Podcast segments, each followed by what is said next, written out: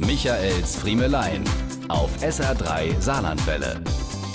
Als kürzlich das erste befreundete Pärchen angefragt hat, ob wir nicht auch mal abends skypen wollten, habe ich die Reißleine gezogen. Schluss. Aus. Das braucht doch kein Mensch. Die meisten von uns sitzen inzwischen den halben Tag in Videokonferenzen vor dem PC und gucken in Gesichter von Kolleginnen und Kollegen, bei denen man früher froh war, wenn sie es nicht rechtzeitig in die Sitzung geschafft haben.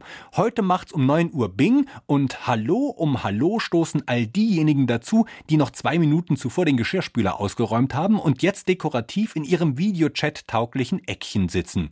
Das Lächeln so ein bisschen zwischen nicht wirklich geliebter Verwandtschaft und Tagesschausprecher, die Kleidung wertig, aber bewusst ungebügelt, der Hintergrund so, dass man da gerne mal eingeladen werden, aber niemals selbst wohnen wollen würde. Im weißen Bücherregal auf hellen Dielen wurden drei, vier Bände liebenswert chaotisch einsortiert, daneben ein Brettspiel und eine teure Flasche Whisky, über deren Etikett sich schon ein paar braune Rinnsale gezogen haben.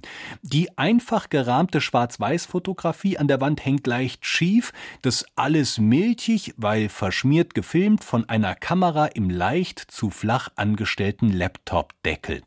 Das geht dann alle vier Stunden in dieser oder ähnlicher Gruppenzusammensetzung wieder und wieder über die Bühne. Wobei die immer drei gleichen üblichen Verdächtigen es mal wieder nicht schaffen, dass man sie hört oder sieht, um danach eine Mail an alle zu schreiben, in der sie sich über die beschissene IT-Betreuung beschweren.